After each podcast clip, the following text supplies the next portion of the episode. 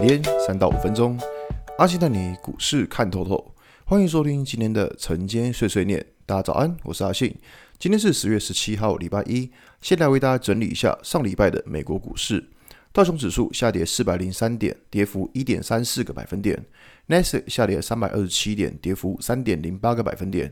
S&P 五百指数下跌八点三点，跌幅二点二七个百分点。费城半导体指数下跌一百点，跌幅四点四六个百分点。上礼拜五美股四大指数又是一个持续崩跌的状况哈。呃，在礼拜上礼拜四的时候，其实美美股是拉了一根蛮长的长红棒。那上礼拜四的长红棒呢，可以看到除了像费城半导体之外，其余三大指数都已经重新站回了上个月的高点。但是礼拜五这样一跌呢，哇！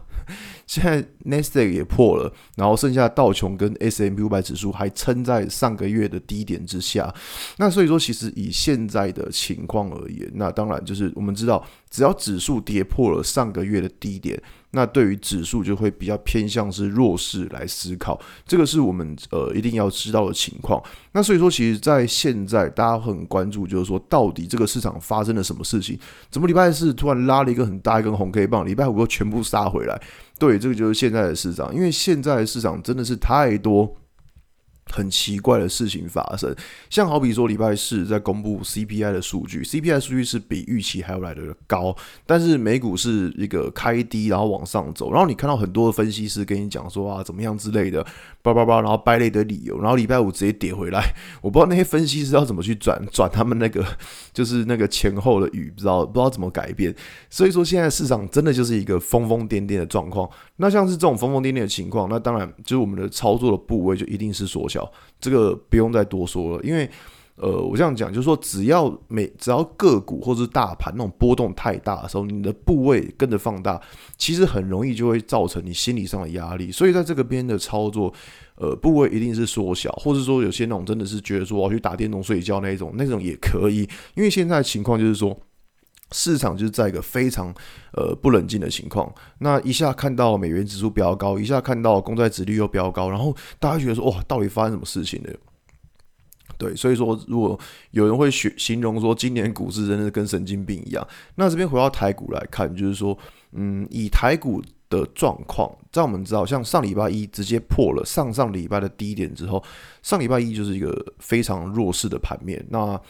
这个礼拜呢，关注的重点在于几个。第一个就是指数不能再破上礼拜低点。如果你发现大盘的指数又破了上礼拜低点的话，那当然对于这个指数就是继续的偏向是保守来观望。那假设你如果发现说，诶，上礼拜的低点没有破，但是指数它也没有过上礼拜的高点。好吧，那这个盘就表示说，它可能就还是一个呃弱势整理的盘面。那像这种弱势整理的盘面，其实还是要小心，因为在指数，我想讲指数没有重新站回五日均线之前，其实对于盘面的状况都是一个比较警觉性要高一点的状况。那再就是说，如果你是想要等到就是更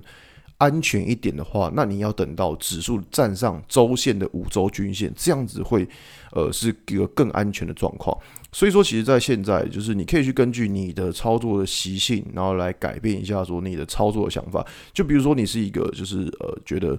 嗯，我是一个很怕风险的人，那我可能等到指数有更明确的讯号之后，我再来做。那如果你是可能是觉得说，诶，我可以在我忍受的范围之内，然后可以去做一些抄底的动作，然后去打一些短单，那这样也 OK。所以说，要根据你个人的习性来去拟定现在的操作策略。那当然，指数这边会不会是低点？凭良心讲，没有人知道，这个真的是没有人知道，因为现在指数就是处在一个很疯癫的状况。那一个想法就是说，如果假设你看到上礼拜低点破了，或是你发现指数反弹到可能是呃上礼拜高点又被打下来，那你就会思考说，那这个盘可能上方还是会有些压力，那你的操作的部位还有你的操作心态就会偏向是比较保守一点，好吧？今天节目我就到这边，如果你喜欢今天内容，记得按下追踪关注我。如果想知道更多更详尽的分析，在我的专案。给通勤族的标股报告书里面有更多股种茶分享给大家哦。阿信晨间碎碎念，我们明天见，拜拜。